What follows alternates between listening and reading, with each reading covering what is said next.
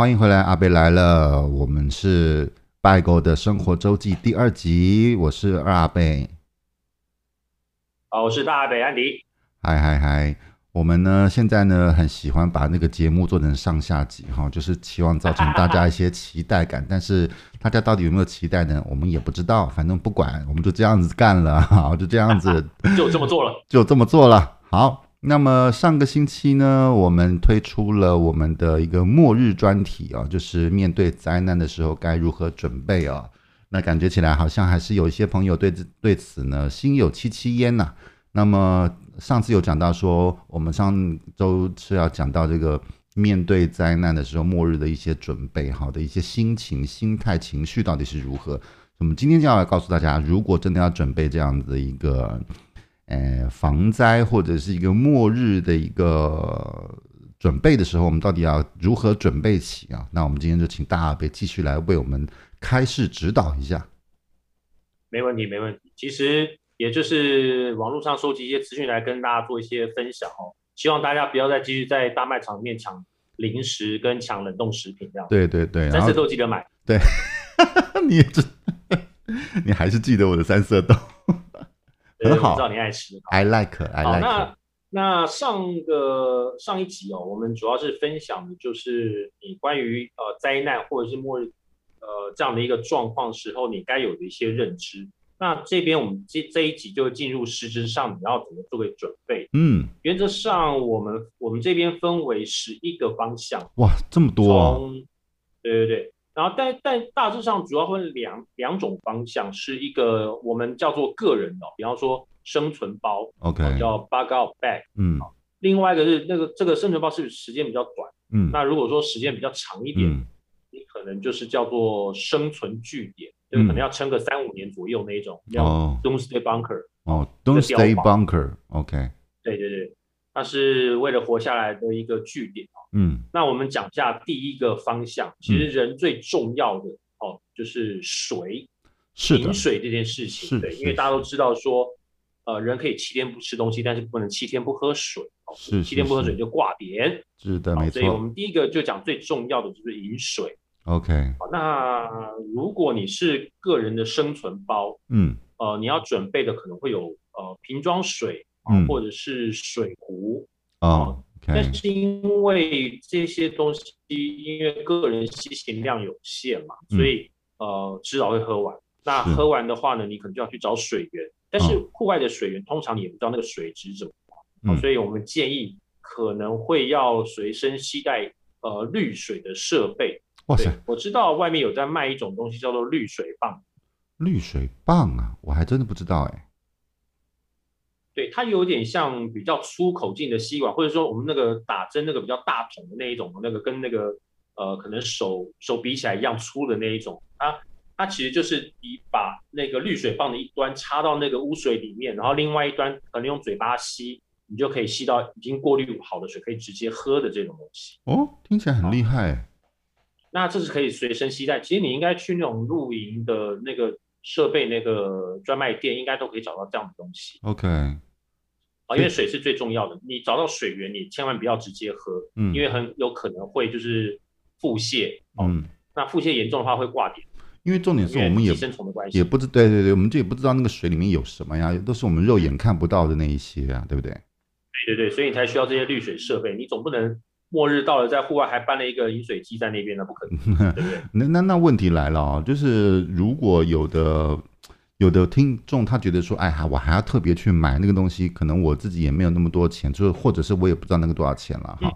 那还有没有一些，如果我在户外找到类似水源的地方，但是那个水我又不是那么的放心，有没有什么方法是可以替代我们刚刚所讲那些那么专业的一些器材呢？有有有有有，但这个就会牵涉到我们在前一集所讲的哦，你平常有没有收集一些，或者是？去涉猎一些这些相关的一些知识，嗯，好，因为如果说你没有去买那个滤水棒，或滤水棒有一天不见了，嗯，掉到山谷底下了，嗯，那怎么办呢？啊、对，你你就要就地取材去过滤这些污水。OK，好，那对，其实，在 YouTube 上面会有很多的影片去教大家怎么样利用现有的手边的材料去做那个过滤的呃设备器材。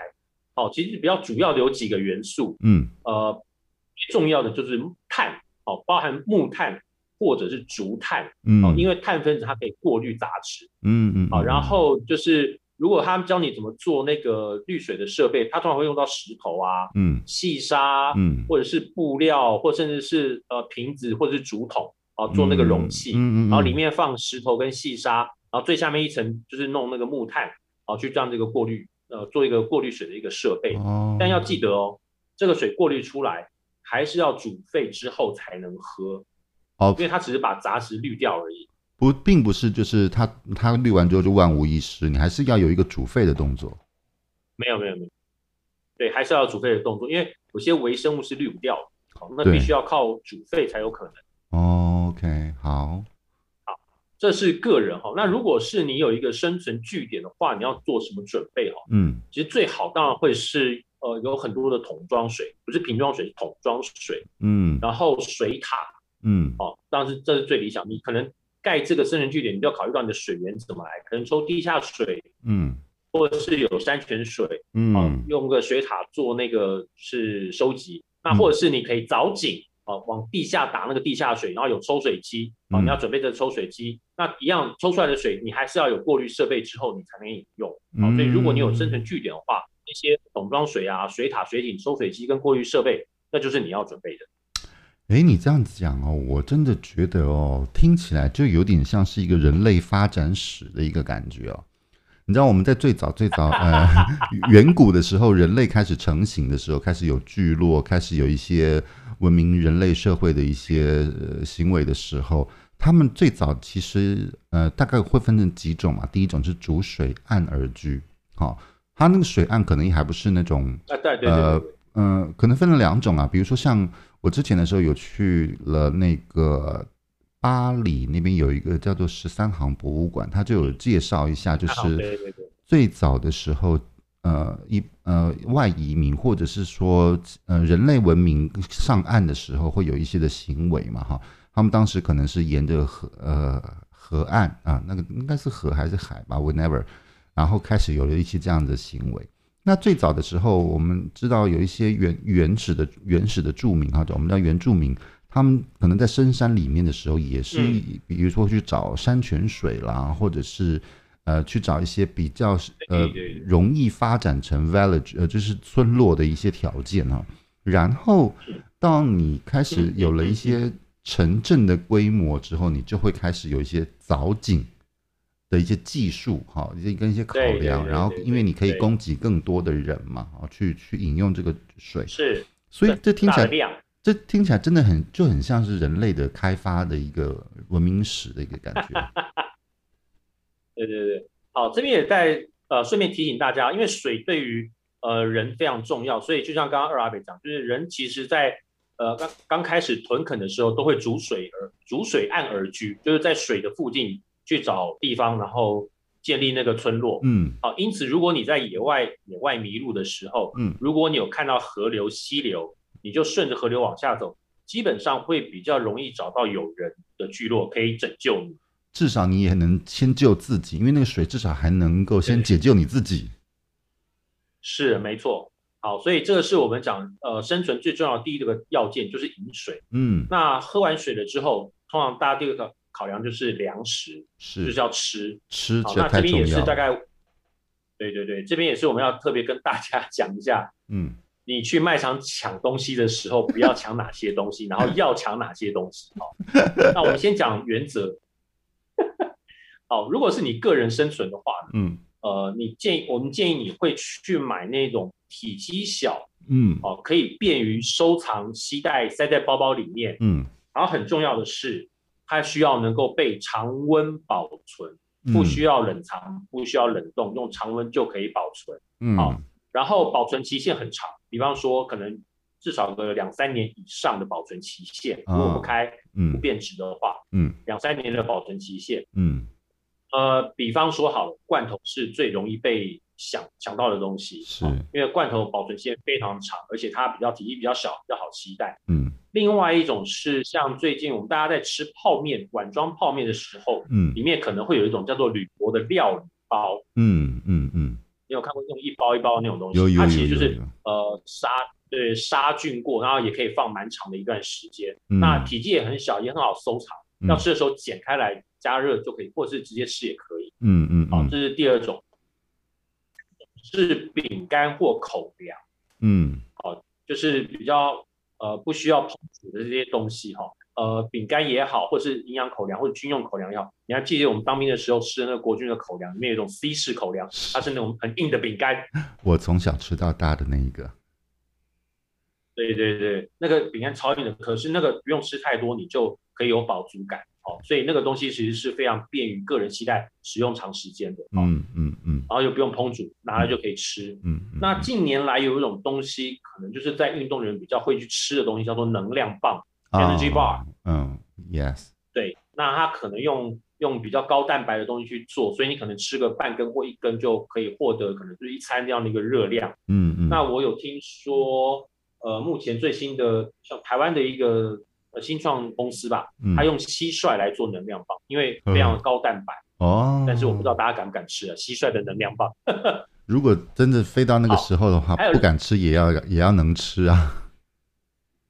对啊，活下来是比较重要的。这个不是去露营，还要准备牛排，还是要准备烤肉之类的。所以，我们刚刚聊到那个军用口粮这件事情哈，嗯，一般一般一般的女生可能对军用口粮就比较没有什么概念哈，男生就是非常的知道哈，因为大概多多少少都接触过。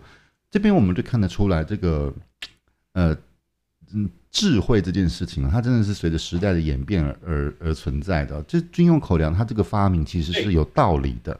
啊、哦，所以有眼镜的，对对，那我们当兵的时候，因为台湾，我尤其是我们这一代，因为我们其实，呃，我们大概自己亲身没有经历过任何的战乱，只有我们的上一辈才有经历过那个战乱哦。那我们我们在看到这种军用口粮的时候，我们当我们都觉得，哎呀，难吃死了啊，谁吃这种东西啊，什么什么。但是换到一个我们今天来探讨一个末日准备的时候，你就会发现这个东西它其实非常的实用。是，而且我在逻辑是正确，而且我在很多那个 YouTube 上面有看到很多的 YouTuber，他们会去开箱各国的军用口粮，哎，对对，各国的，比如说呃中国的，比如说 Russia 的啊，俄俄俄罗斯的，比如说美国的哈，比如说法国的也有，就他们你就会发现大部分的这种所谓的战备口粮，呃。那它的形态是差不多，但差在口味啦，因为每个国家有自己的自己的口味跟文化哈。但是他们原则上在呃食物的形态上都会是差不多的，就知道这样子的一个，其实它就是经由一个验证之后，发现它的确真实有效而产生出来的一个产品，其实还蛮有道理的。一定的，呃，军用口粮的英文是 MRE，嗯。Meal ready to eat，哦，它随时可以吃。OK，那因为军人在野外作战，他可能一去就有好好几天才会回来，嗯，所以他通常带的东西就是体积一定要小，它的好携带，不然它会变成它的负担，嗯，然后随随开就可以吃，嗯嗯啊，有的呃有的那个比较进步的军用口粮，它是我们叫烽火罐。嗯，它打开之后呢，还有一个地方就是一拉开之后，它就会自动加热，哦、让那个士兵在战场上可以吃到热食。因为有的地方打仗是在冰天雪地的地方，所以那个东西就变得非常重要。哦，所以好携带、保存期限长、使用方便是军用口粮它设计的一个概念。嗯，那同样用在我们的那个逃难或者是求生的时候，也是一样的逻辑。嗯，没错没错，不然。其实生活这件事情说简单说简单，说麻烦也蛮麻烦的。而且如果你在作战的情况当中，你生火的话，你会引起太大的骚动，还会留下痕迹，这也是不太不太合逻辑的一件事情。好奇目标啊！对啊，真的太好打你了。你谁？你还你还有烟呢？你就最好打你了。是啊，好，所以。呃，我们要准备的那个的方向就是体积小、便于携带、可以常温保存跟保存期限长。嗯，千万不要准备需需要料理的食物，嗯、还有没有用的零食。你真的很针对零食这件事情。刚刚讲有人去准，准有人默认在那边吃零食就可以吃饱，为人服了。那零食那个体积很大，你知道吗？它现在里面打了很多空气、氦气在里面。你能带几包啊？你真的，你真的非常针对洋芋片这件事情。呃，好，然后也不要准也也不要准备那一种就是需要冷藏冷冻的，因为你在野外是没有电，好不好？对。好，所以这个是大概关于粮食准备的一个逻辑。如果你是个人生存的生存包化，那如果是你有一个据点，嗯、那你可以准备的东西当然会比较多。嗯。哦，除了我们刚刚讲那个便于携带、常温收藏这些东西之外。你也可以，你可以做你你如果有冷藏设备、冷冻设备，你当然可以准备就是冷藏跟冷冻食品。嗯，好，所以如果你除了囤积罐头啊、料理包啊、口粮、能量棒、MRE 之外呢，你还可以准备一些需要做料理的这样的食材。哦，比方说米，嗯，米可以放很久。嗯，对，然后面，哦，或者是冷冻肉品，哦，冷冻的青菜。嗯、那如果呃场域。就是你的那个地方是被允许可以耕种的话，嗯，最好准备种子耕种，或者是你有呃，就是室内的那个水耕农场也可以，以自自给自足作为一个目标。嗯嗯，这个比较像你刚刚所讲，就是如果是生存据点，那是 Doomsday Doomsday Doomsday Bunker 那个 Doomsday Bunker Bunker 对对对对。就比较比较符合刚刚所讲的这个，就是如果你真的在这个地方必须要有一段时间的长治久安的话，你的确可以往这个方向来思考。对，你需要自给自足。嗯，对。好，另外呢，如果你在野外，你要去你的随身的带的东西都吃完的时候呢，你可能就要去外面采食。OK，可以吃的植物啊，菇类啊，嗯、或者是钓鱼，甚至是打猎。嗯，好，但。很重要有一个前提，就是你要能够分辨哪些是可以吃跟不可以吃的，也就是回应到我们之前讲，你平常准备的知识充不充分？嗯，好，嗯，我们以菇类来讲，就是那种香菇之类的，嗯，有的菇它有剧毒，嗯，啊，有的菇是可以吃的，可是如果你分辨不出来，你马上吃一口之后，你也不用再准备其他东西了，对，就直接再见，你就直接走神农氏的那个，也不需要生存，就是神农氏的，对对对，神农氏的遗言嘛。神农氏的遗言就是这有毒。神农氏的体验，对，神农神农这有毒。好，last word。好，对，好，所以你还要准备就是器材可以钓鱼跟打猎。好，这个那打猎其实这些它也会有一些知识，比方说你可以做陷阱。哦，你要知道什么地方可能找到哪些。动植物啊，这些都是一些知识，嗯，那就是可能平时要不断不断的去做一个累积，嗯，才能满足你对于粮食的需求。嗯嗯嗯。但是这个我们现在讨论的是在非常时期了哈，就是我们只是背着这个知识哈，并不鼓励大家去进行打猎或者是什么的行为啊。但是如果平常能够把这些知识当成一个有趣的。呃，knowledge 来吸收的话，我觉得也是很好的哈。所以，我们并不是鼓励大家去打猎哈。就是如果你能够知道这些东西，把它变成一个你的一个知识的话，我觉得是蛮好的。不到那一刻，当然我们也不会鼓励大家轻易去伤害任何的生命了哈。对对，那个是非不得已，因为你已经快要存活不下去。是，哦，不然在台湾说实在也没什么猎物可以打。对，要打人吗？不要无缘无故跑到山里面说我要去打山猪哦，不要做这种事情哦。台湾是不可以这样。被山猪咬啊！对，但是被山猪追哦，真的不好哦。对对对，好，那除了最基本的需求就是食物跟饮水满足了之外呢，嗯，你要生存下来还有一个很重要的条件叫做保暖。第三个叫做保暖。对，如果天气变变化的话，嗯。因为人的核心体温一旦低到某个程度的话呢，你就会挂点，嗯，就会阵亡，嗯，好，所以怎么样去保暖非常的重要，嗯，好，那如果你是个人生存包的话呢，建议你在里面放一些保暖的防水衣物，防水衣物、啊、可以保住你，就是体，对，因为如果下雨，你也不见得能够撑伞，好，所以那个衣物的外表材质最好是可以防脱水，会比较好，哦、甚至你要准备雨衣。OK，好，就是不要让自己的身体去淋到水，因为水是一个非常好的一个降温剂。好，所以呃，如果你身上都淋湿的话，你的体温很快就会散失。嗯，啊，如果你在冬天又淋到雨，那就是很容易就失温的这个状况。嗯，好，所以建议是有准备保暖防水的这个衣物。嗯，那换洗衣物那就看个人的需求做一个准备。嗯嗯，啊，因为个人的卫生说实在，在到时候的状况其实还是蛮重要。如果个人卫生不好，你很容易生病。是，好。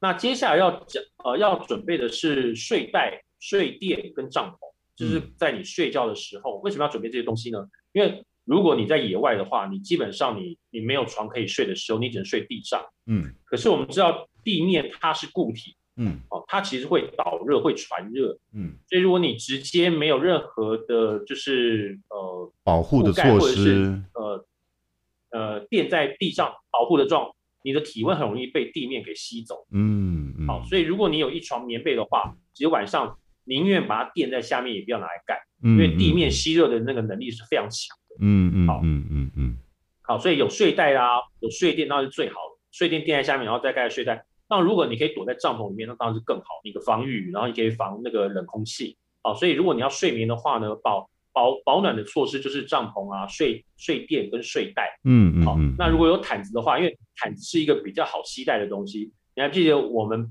我们的副植被，他们打仗的时候，政府都会呃军队都会发一条什么？那个军用毯，对。好，因为军毯，对对，军用毯就是那个绿色，然后那个毛就是很扎的那种东西。嗯嗯。啊，因为那个毯子呢。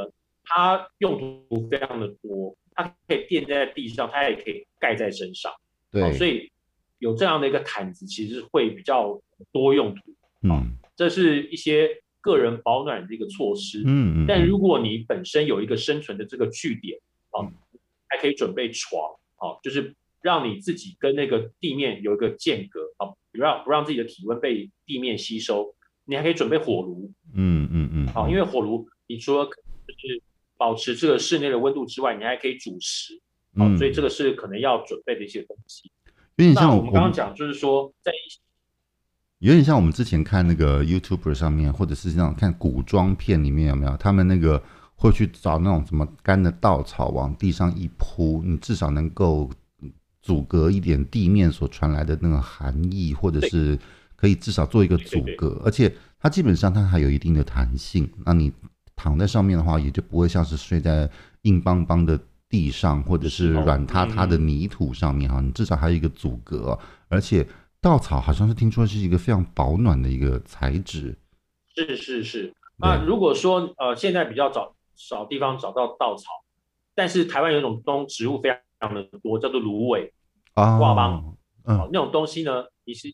对，你其实把它就是呃，就是割一割之后呢，其实你可以把它弄成堆，然后垫在地上。是，那你也可以就是做一个阻隔、阻隔热的这样的一个效果。嗯嗯嗯。哎、嗯，刚刚是我的讯息吗？好像是耶。好的，大概是有人在敲我了。对于你刚刚讲的事情有有一些意见，然后跟你反映一下。没关系，我来看一下私讯到底说了什么。好，那我们刚刚讲就是要准备的那个呃器材。嗯。可是呢，其实。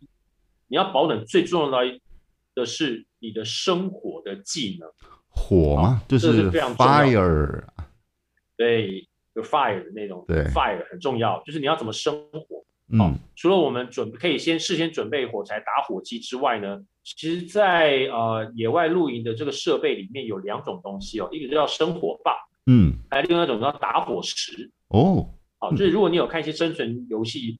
呃，生存的节目的话，他们有时候会出现这些东西，一根棒，然后你那边敲敲敲，它会敲出火星来。嗯，好，但是你还是有准备一些相关周边的东西，它才能整个变成火。嗯嗯。好，生火棒、打火石这种东西也是可以买得到的，也可以预做准备。哦。而且它比较不像打火机或火柴，就是你用完了之后可能就没了，它可以用的时间可能就比较长。它可以重复使用，记得。那如果正，对对对，重复使用。那还有就是你可以看那个网络 YouTube YouTuber 里面教你怎么样去钻木取火，但我必须告诉你。嗯钻木取火非常非常的困难，连一些求生专家都说他们非常，他们非常不太愿意用这种方式，因为他的确要花很久的时间才能够生起火来。对，他还要还他还是有一定的技术含量在那个地方的。对对对对，好，要怎么样钻木取火，它其实也是有 mega 的，嗯，那就欢迎大家自己上去找网络影片来这边做一个参考跟学习。嗯，或者你有更厉害的方法，你也可以留言告诉我们啦，分享给其他的网友。对对对对没错，没错，没错。那如果说你龟龟两爬会那种，就不用分享。谢谢 那个生不了火，那只能让我们更火一点。好，那前三项就是呃分享完之后呢，第四项叫做工具。Tool，哦，你要怎么样生存下来？对，很多东西是你要靠工具去完成的。嗯，没有办法赤手空拳，嗯，哦，就去活得下来。嗯。呃，Discovery 有个节目叫做《那个原始生活二十一天》，嗯，它就是对，就是你不穿衣服，然后把你丢到山里面去，哦，让你在那边活二十一天。可是呢，它也会让你就是随身带一件工具你至少要有一个工具在身上，你不可能就是完全赤手空拳就到山里面去，那就准备等死哦。嗯，所以你要怎么样选择适合的工具帮助你生存下去呢？嗯，个人的生存包里面，你可以放万用的工具刀，比方哦，马盖先最爱的瑞士刀，是他当时到底是收了多少的业配，我是比较想要知道了。我也不知道，因为那个那个年代好像叶配还没那么盛行啊。啊，瑞士刀是一个，因为它呃一个瑞士刀里面可能有很多很多种子工具啊。嗯。那另外我们在呃以前在做剧场工作的时候，有一个叫我们叫怪给西啊，嗯、那英文叫 Leatherman，它是一个工具钳啊，折叠的工具钳啊，你折起来都要插在腰腰上，然后打开的时候里面有刀子啊，有钳子啊，还有其他的一些工具。嗯。啊，这种我们叫万用的工具刀。嗯嗯嗯嗯。好，那如果说还可以准备的话，准备剪刀。剪刀就可能有的在瑞士刀或者是 Leatherman 里面，它就会有。嗯，那再来就是刚刚讲引火的器具。嗯，哦，刚刚讲，比方说生火石啊、打火棒啊，呃，这种东西。嗯嗯，对不起，我讲错了，生火棒跟打火石。反正就是怎么样让火引起来的这种器材。对对对，就是那另外还有用的一些器具就对了。生活的一个设备。嗯，啊，另外就是绳索。OK，当然很奇怪，绳索很重要嘛，其实非常重要。哦，因为有的时候，呃，环境很恶劣的时候，你可能必须要做攀降的动作，哦从高的地方到低的地方，或甚至是你要绑东西固定。那固定，那那甚至更惨的状况，比方说你摔断腿，你要固定你的脚，啊、对，你要做那个简简易的固定架，你就需要绳子。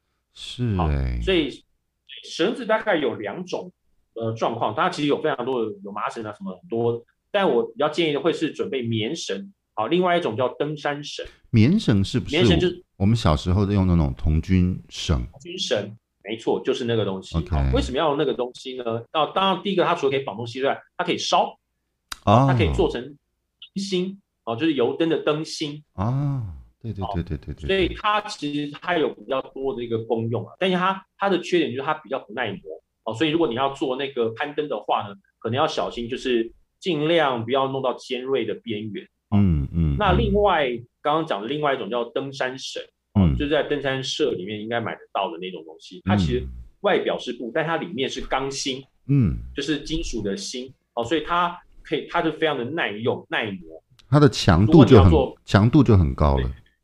对，你如果你要做攀降的动作的话，它比较不用怕被割断，然后攀攀到一半然后掉下去。哦。哦，所以这两种绳索会比较建议大家去做个准备。嗯。那另外一个非常好用的工具叫做大力胶带，就是那种宽的那种胶带，嗯嗯，哦，就是很黏的那一种，哦，那它不需要刀子，就是用手就可以撕掉，就像我们的封箱胶带那一种。但是我们我们我们其实是在地板那种，呃，我们是我们以前是叫地板胶啦，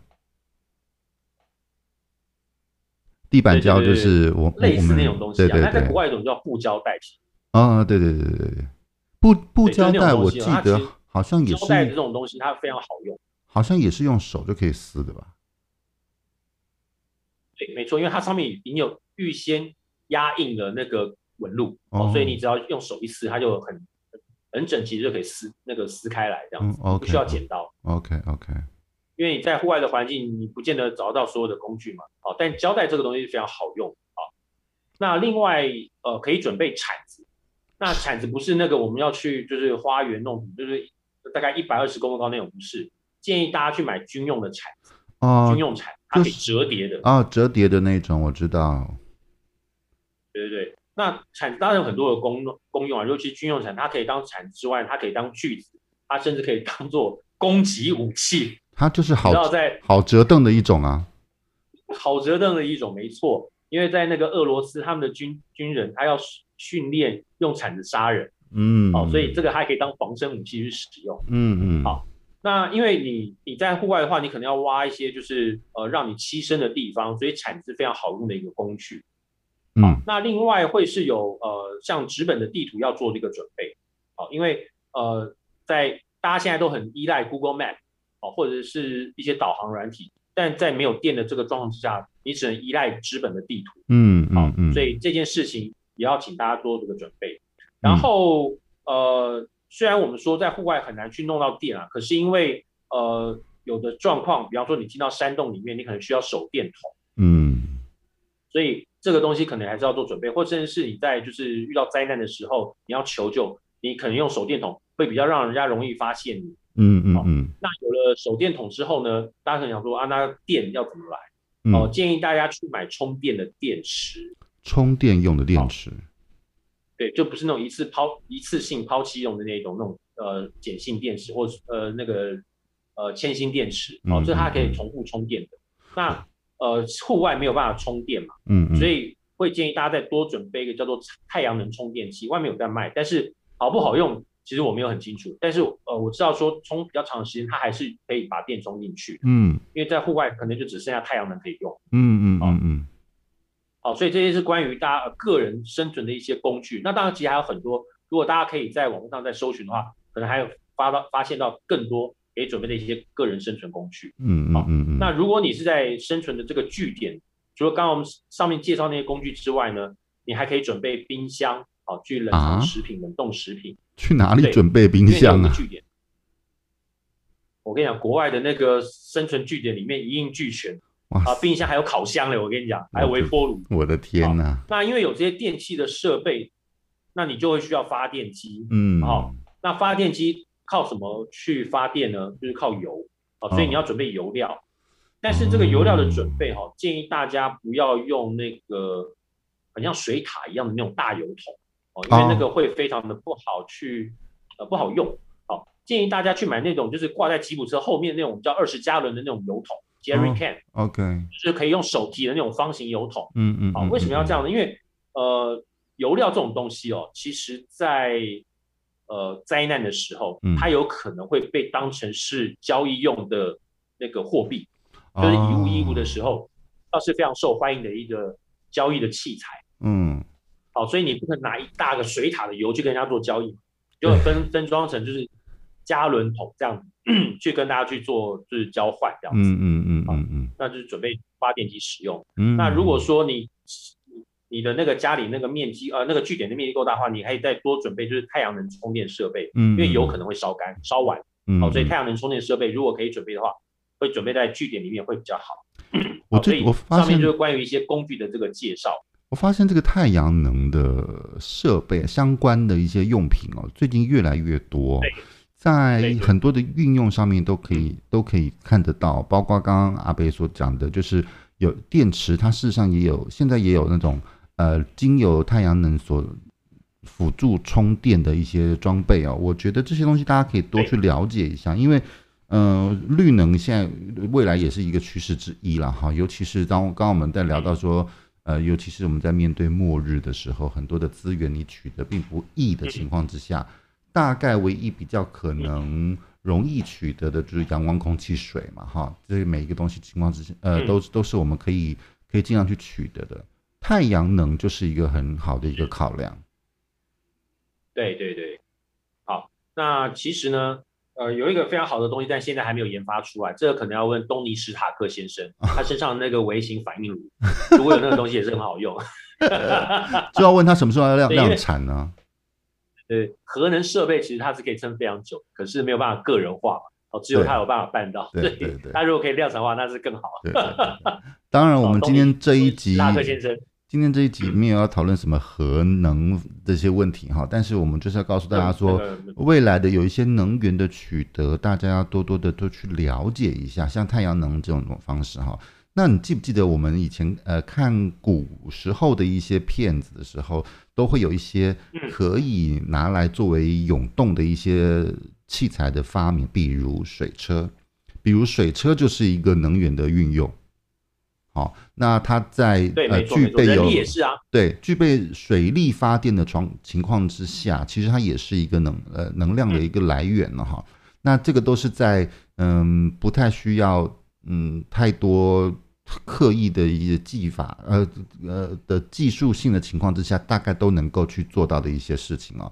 所以建议大家在所谓吸取这个末日准备的经验的过程当中，多多去看一下这些东西。其实也许对我们未来有一天会面临到的状况，说不定会有帮助哦。对，其实刚刚讲到就是一些能量的来源的哈，比方说水嘛。嗯，那我们刚刚讲人力是不是也是？对，因为我知道有些末日的准备准备者，就是 prepper，他们会呃准备一种叫做发电机，是用脚踏车连接。啊，对对对对对，用这脚踏发电的。对，脚踏车，然后连接到一个装置，然后这个装置就连接到汽车电池，嗯、啊，所以他就会踩一个小时，可能就那个把那个汽车电池充满，那它可以充手机或者是充无线电这样子。是是是，这其实也是不用任何的那个燃料，它就可以达到的这个目的。我觉得这好聪明哦。对对对，我有看过人家有这种设备哈。嗯嗯嗯。好，所以这刚刚讲的是主要是属于工具类，嗯、那接下来讲的很重要的一个叫做医药类，哦，因为。末日到了，说实在，没有任何的呃，就是如果说整个体制都崩坏的时候，不会有医院。对，所以如果有任何的，就是受伤或者是疾病，你只能想办法靠自己解决。是，好，那我们这边讲几种比较可能会遇到的一个状况。嗯，好，第一个是外伤，嗯，比方说被割伤了，或是那个呃刺穿刺伤、摔伤啊、跌倒啊，这种都算。侧胸这样好。所以你要准备的会是关于这些外伤的部分，你要有绷带，嗯，好，消炎粉，好，OK 泵、碘酒、消炎药水，好，这些属于外伤的部分。嗯，那如果比较严重，比方说呃断手了，嗯，就或者是呃大动脉大动脉失血，骨需要骨折什么之类的，骨折，对，你需要可能需要止血带，好，这些东西可能都是可以先事先准备，这是关于外伤的这个部分。嗯嗯嗯。那如果是呃，大家比较平常会遇到就是感冒，啊，对，因为天气气温的关系，你可能又住在野外、户外什么的，好，所以可以先事先准备一些感冒药。嗯嗯嗯嗯嗯，找不到医生嘛？对。那除了感冒药之外，国外他们比较大部分会吃阿司匹林。OK。好，那还有一个就是呃，除了感冒药之外呢，你可能要准备一个体温计，因为你不确定你有没有发烧。嗯。而且这个体温计不可以是额温枪啊，因为你不见得有电，对，所以你可能要买的是比较传统的那种水银的体温计。哎，那个现在还不好买耶。哎，对，应该好像做的人也比较少，对，所以所以可能就要，但如果你有随身充电设备的话，额温枪那还是可以啊，因为它用的电不高嘛。对对对对，如果你有随身充电，还是可以的。嗯，但就是你要知道你自己的体温，然后准备感冒药啊，预防感冒的状况。嗯嗯嗯。那另外一种就是感染。OK，好，比方说，呃，你的你你受伤了，就你的伤口发炎了，嗯，好，因此你会需要消炎药，嗯，好，那以前我们小时候会常常买一种东西叫金霉素，或者是绿霉素这种东西，嗯，有有有，就是如果你你有消炎的状况，你就涂那种东西，嗯，那我不知道在台湾你有没有办法取得抗生素啊？因为抗生素当然会是预防感染最有效的一个方式，但我记得好像是处方药，不行，它是处方药，对，我记得嘛，好，所以如果说。呃，你本身是护理人员的话，你有可能在末日的时候比较容易取得抗生素，因为那时候没人管你要不要拿哦，所以 也许有机会去拿到抗生素的。那这个抗生素它也可能会变成是一个以物易物的一个呃货币，它也可能重要，也可能。对，那如果像我们这次的状况呢，你要预防感染，你当然还需要就是像 N 九五口罩这种东西，嗯，因为很多东西的感 染是经过空气传播。哦，所以这个口罩可能也是要预防感染所使用说的好像我们刚刚讲生化战一样。呃，对，但它它存在在大自然当中嘛，所以也没办法，还是得小心。是是，的确是。那另外另外就是我们刚刚讲，如果你你就是要喝水，你没有先事先处理，你会遇到这个状况叫做腹泻，就是落塞。嗯嗯嗯。嗯那在在我们这边可以准备的大概就是，比方说像肠胃散啊，或者讲真露丸这种东西，嗯、它是让你就是不会再腹泻。嗯嗯。那大陆是不是有一种有一种泻药叫谢霆锋？对对是。你还记得吗？我知道啊，还嗯还还有另外一个叫谢丽婷之类的。啊、对对，谢丽婷哦，反正就是阻止你再继续腹泻，因为一直腹泻会让你没有体力。对，会那个很那就很严重，会真的造成脱水的一个状况。嗯嗯嗯。好，那所以啊，再补充一个冷知识，好。嗯。好，为什么叫做蒸鹿丸？你知道吗？我记得是战时的。知道为什么叫蒸鹿丸？我记得是战争的时候他们所发发明的一个药物，然后那个蒸好像是征战的征。对对对。对不对？对，那但是他他那个鹿那个字是怎么来？那个我就不知道了。对，其实呃，二阿贝接近就是答对了百分之九十，他的确是因为战场而发明的。嗯，那个路，其实这个药是日本人发明的啊、嗯哦，所以那个路呢，其实是呃日本人称呼俄罗斯叫做鹿国啊。哦，所以征路就是日俄战争时候他们所，因为日本人去东呃去去我们呃去中华中华民国的东北打仗，就水土不服。这一句好像对又有点不太对，就是当时 当时应该叫做中华民国，当时是中华民国吗？对，当当时中华民国还是清朝？清朝？呃，清朝吗？不是吧？他们是在呃中华民国成立之后，他们才进行了全世界的大规模的侵略嘛，所以他那个时候才开始对中国有比较大的一些侵略动作。好，但是当时我不确不确定那个时间点了，但反正就是对中国的领土了，就是这么说了。好，反正那个就是日俄战争时候所发明的，对对对对，因为他们去去打那个俄罗斯人。结果那个水土不服，因此他们的军医就发明了这个药，嗯、因此才取名叫做蒸鹿丸，去打打俄罗斯的药丸。哦，吃了就哎不会落晒了，然后就可以去打仗这样。对，好，所以这是呃冷知识啊，没用的知识就增加了其中之一。好，好，OK。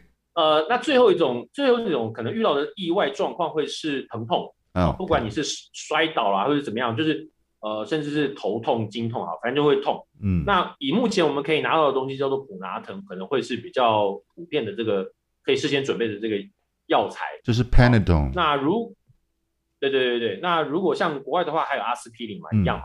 嗯。那如果说你是本身是医务人员，然后届时面临的无政府状态的话，你还可以取得一种东西叫做医用吗啡。好，因为这个吗啡是战场上非常强的一个强效的一个止痛药。好，那在这边呢，一般人是无法取得的，我只能这样讲啊。那在这边我就补充一个冷知识啊，嗯、一般大家比较好好对对，一般大家大家一般比较知道就是普拿疼这个东西啊。我们我们香港叫做 Panadol，那这个东西当然呃呃到处都有在卖啊。它可能是很呃世界最大的药厂所发行的最普遍的药种之一哦，因为它就是泛用型的一个止痛药哈。那另外一个就是一般的。呃，止痛药里面也跟这个所谓的普拿疼里面哈，它共用的一个成分叫做 ipuprofen 它这个药呢，呃，其实就是泛用型的止痛药之一哈。那我可以跟大家大概的简单介绍一下，就是普拿疼里面它含有的就是这个 proven 的成分啊。那有的人会说，哎，那有的呃，有的人会去说什么这个药，嗯，我吃了没有用啊，哈，什么什么。其实这个跟药的剂量是有关的哈。那我简单跟大家说，一般大家在呃药店哈或者是药妆店能够买得到的那种呃普拿疼或者 Panadol 这样子的药呢，它的基本药剂是两百 mg 两百啊，这是一个最基本的一个药量啊。那呃有的是有的药呢，它会稍微跟你讲说它，它它这个叫做加强版哈。所所谓的加强版是什么？嗯、就是两百加一百，就这样，加了一百，好，或或者顶多他给你大加呃两百加两百，就很了不得了哈，这就是四百的剂量，就是四百的剂量哈，double 了，对。但是呃，可以跟大家有有有一个小的冷知识哈，就是这个单独的一个药种呢，它的最高剂量是六百一颗。一颗药就可以有六百的剂量哈，六百 mg 哈。那有的人会很担心说，呃，比如说有的人因为不爱不爱吃药啊，他觉得啊吃普拿疼啊，吃 Panadol 这个东西啊，他在身体里面残留啊，然后都对身体不好哈。我要告诉大家的是，当你到那个时候，当你到了那个时候说，请不要再思考这些无谓的问题了，因为你当下最重要的是要保住你的命，你必须要先止住你的痛哈。然后我也。我我我的确明白，大家可能对于什么药物残留啊、代谢啊这些东西会有一些健康上的一些考量啊，但是我也真的不建议大家去忍着痛说啊，没关系，我忍一忍就好，但是这个痛自己会好哈。我也不觉得有这么一件事情啊，就是你身体的自我修复能力哈，可能可能你自己把它想得太美好，所以我真的是不建议大家去忍痛哈。那所谓的代谢时间哈，八小时、二十四小时这些东西哈，说实在。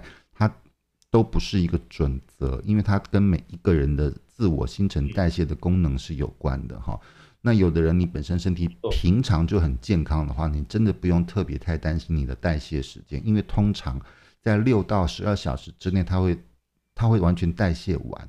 好，那。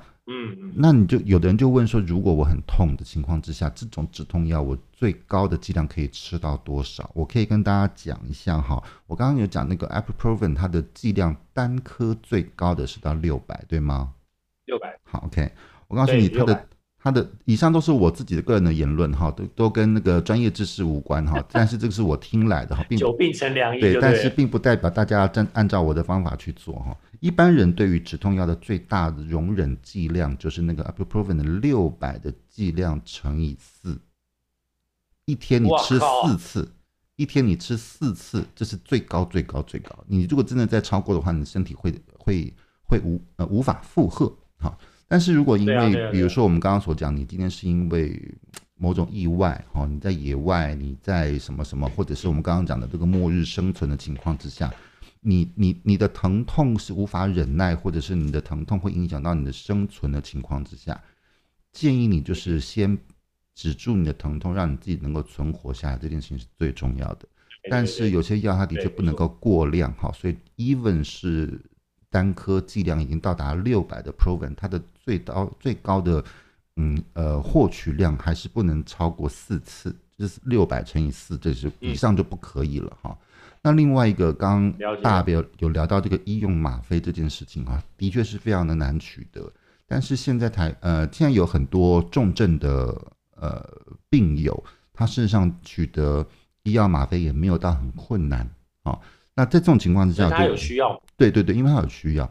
那呃，也因为这种病症它是比较比较比较严重型的哈。既然医生都愿意去开立了所谓的医用吗啡这件事情哦，那我也会建议大家说，你也不要就没事就拿起来吃哈，什么什么干嘛，真的也不要哈，因为毕竟那个对身体的的那个还肾脏的负担还是有的哈。所以建议大家在药这件事情上面，容易成瘾吧？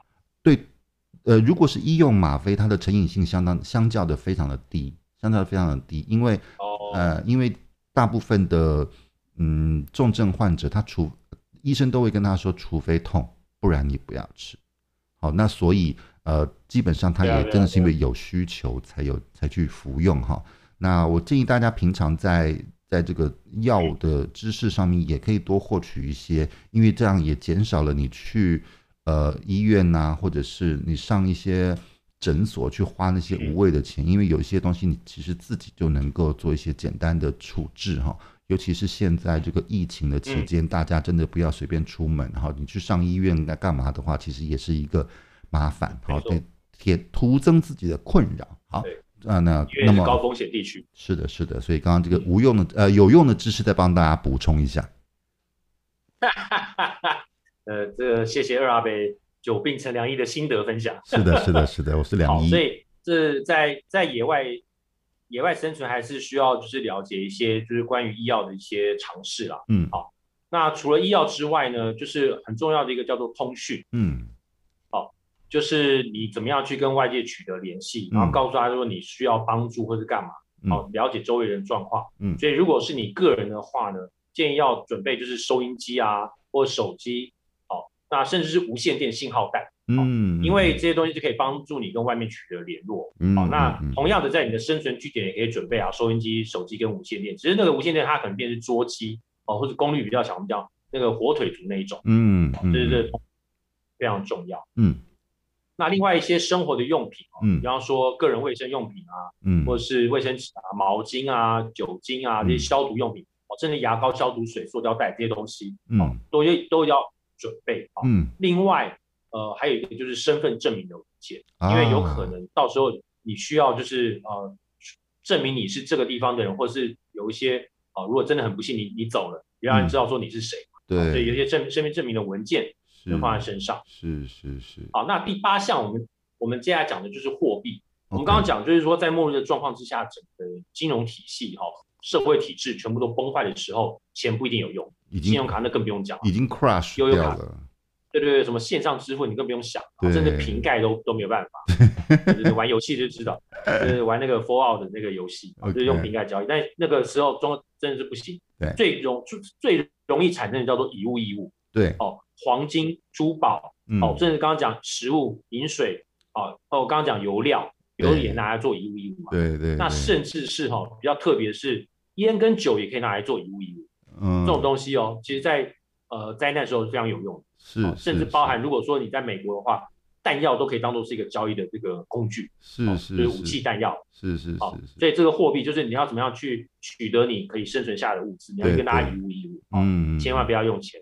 也不用信用卡，因为那时候钱不一定有用啊，是完全没有用，好不好？对呀、啊，好，大家能够吃饭，钱又不能吃，对不对？对，啊，那另外接下来讲的是第九项，就是交通类，okay. 就是你如果要呃周边只是你走路可以到的范围之内，你可能没有办法取得你生存所需的物资，嗯，你可能需要交通工具，嗯，那交通工具有几种哦，燃油类，就好像汽机车嘛，嗯、船嘛，嗯、飞机嘛，对对对对，但有总有用完那一天嘛，有可能嘛，嗯，所以你可能需要一些非燃油类的交通工具，比方说脚踏车，嗯，滑滑板车，受力就是牛啊，啊对对，或者是牛马这些东西哈、嗯，就是它是受力啊，不用燃油，嗯，那还有一个是电动车，对，电动车其实在那个时候可能会比较有用，是因为没有燃油，我靠太阳能充电就可以，对对对，好，所以这个是交通工具这样子，是的，那讲。讲一个大家比较不太会去注意到的东西，叫做情绪。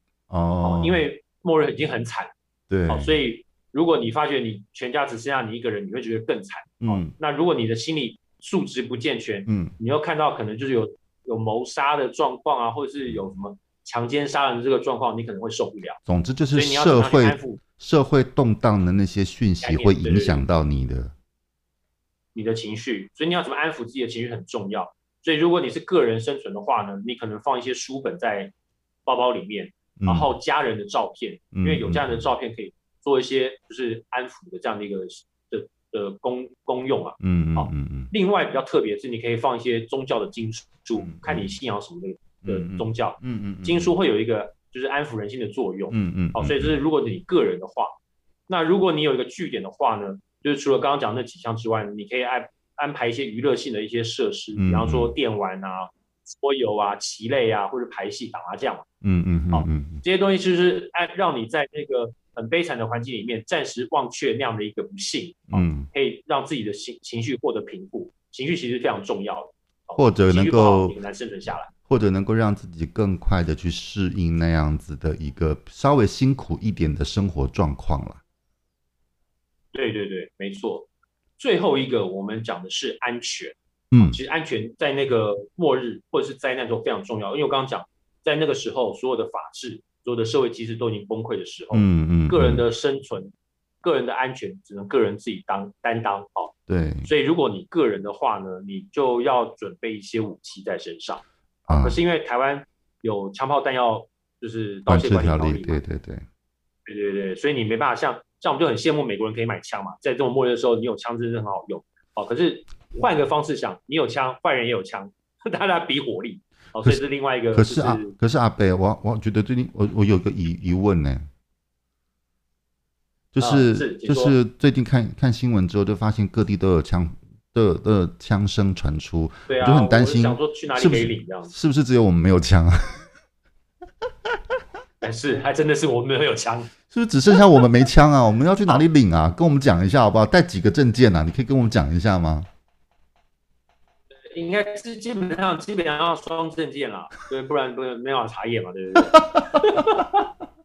好烦哦。好，所以在台湾，台湾这台湾这种没有枪械可以准备这个状况之下呢，我们要准备什么？呃，如果你可以准备的话，准备兰波刀。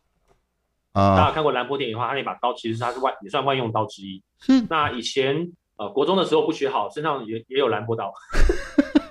那兰波刀里面呢，其实它它有很多种功用哦。除了它可以它可以刺，它可以砍之外呢，嗯、它的刀背它是锯齿状，它可以当锯子使用。嗯。那另外呢，那个刀柄打开里面有打火石，嗯、然后那个盖子它是指南针。哦，所以它等于说是算万用刀的一种，是又可以防身又可以求生，是是是是。好，那另外一种可能是呃特种部队用的卡巴刀，哦，那这个是比较专业，可以上网找找看，因为它是攻击用的。OK。那如果真的都不行的话，你家里至少有水果刀、西瓜刀、菜刀、生鱼片刀这种东西吧。反正就备着一个什么东西在身上防身就对了。对对，然后还有就是，如果你可以去那种军用品店买，你还可以有可能买到电击棒、警棍、胡椒喷雾这些东西，是算是安全防身的一些装备。嗯嗯嗯嗯，在合法的状况之下，这个是比较容易买到。但是我比较，对，在合法状况之下，但我比较推荐大家准备一种东西，叫做弓箭。哦，因为我没办法买枪嘛，嗯、所以我比较建议大家买弓箭。弓箭有几种好处。第一个，它轻便好携带，嗯嗯。第二个是它可以远距离攻击，就跟枪支一样。嗯、如果你但你要练啊，你要先事先练好，嗯嗯。那在攻击坏人的时候可以使用，另外在打猎的时候可以使用啊。好，好，所以这个是弓箭的好处。但是呃，有一种东西跟弓箭很像的，我我反而不建议大家准备那个东西，叫做十字弓。哦，那个十字弓杀伤力非常的强，那个超强。可是呢？他射完一发之后呢，接下来要在那个重填下一发非常的困难。嗯，哦，如果你在跟你在跟就是坏人在搏斗的时候，你还没装上另外一支箭，你可能就被人家砍死。嗯，好，但弓箭的话，它可以连续发射，比较没有问题。嗯嗯，好，所以而且又比较好，比较好带，比比十字弓好带。是，所以不建议的，不建议拿十字弓。是是是。那如果说呃，你本身有一些那个枪支弹药的话呢，在末日的时候你也只好拿出来用。好，如果可以准备，当然是最好。嗯、但如果在台湾这个状况不准许的情况之下呢，就用弓箭来做一个替代。好，那像美国的那个 prepper，他就可以准备一些枪支弹药。嗯、我们看过那个国外的那个 prepper，他家还有一个军火库，对，里面枪支弹药都有满满的，哦，厉害，嗯，好羡慕。好所以，如果这是个人哈，那如果说你在生存的据点呢，有一些安全的设备你要做。嗯、第一个就是呃围墙上面的铁丝网，然后铁丝网要连接到，啊、就是围墙要连接到警报设备，因为外人会来入侵。嗯，好，那同时你要有一个监视设备，你可能在你的安全屋里面，在据点里面要监视到外面的状况，是不是有人攻进来了？嗯嗯好嗯。那同时呢，在周边呢，最好是设一些陷阱。OK，好，让就是。入侵者他会踩到陷阱，就是丧杀的攻击能力。嗯嗯，嗯，那最好呢，会是把你的生存据点完全的掩盖起来，外面的人无法发现你的生存据点。比方说，你的那个生存据点只有一个门，哦，一个地上的门可以进出，嗯，然后你可能用东西把它放在上面，让。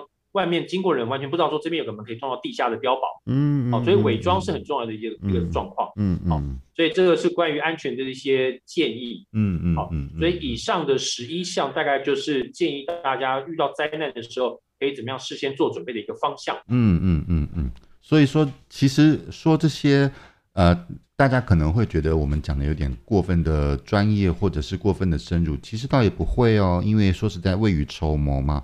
就是多收集一些这样子的知识，对自己也是有好无坏了哈。就是你如果确实，你就算你没有准备，你现在听过之后，你可能在脑子里面稍微留下一点点记忆。那么未来如果真的有一天碰到这个状况的话，你稍微回想起来，你至少还不会是完全茫无头绪。我们基本上就是一个资讯的提供了。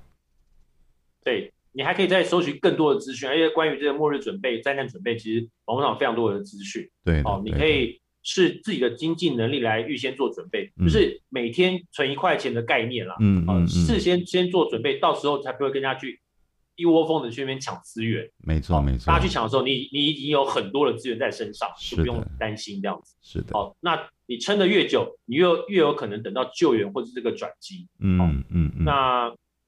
对，如果真的不幸啊，遇到世界末日，啊，还有电的话呢，可以听听看我们的这个阿北来了，陪伴你度过世界末日。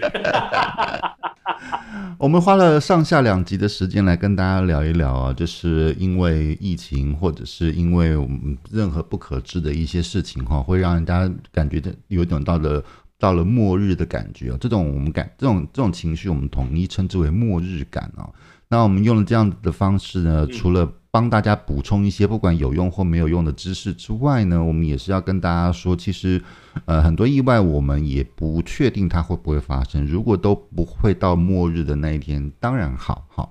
那如果如果就算未来你只是为了 for fun，或者是想要去体验野外生活，把这些知识运用到这样的，比如说野外的有趣的一些露营生活，我觉得也没有什么问题哈。反反正就是也 OK 啊，这些这些知识多补充一些，总是对有好无坏哈。那当然希望末日永远不要来，那希望这个世界永远都能够和平。那希望这个疫情也能够尽快的过去，全世界都免于这样子的一个灾难的受苦的一个状况。好，所以我们今天提呃提呃提供了上下两集的末日准备，供大家做参考。好，那如果大家还有什么，感谢大家的收听。嗯。啊，非常感谢大家收听。那如果各位有也有一些什么关于末日的准备的题，呃，你你的心得是要分享给我们的话，也可以到我们的粉丝团来跟我们留言，跟我们做互动哈。我们大家都可以彼此互相的学习交流。那我们今天的节目呢，就到这边要告一个段落喽。好，那我们下一，感谢各位，拜拜。嗯，拜拜。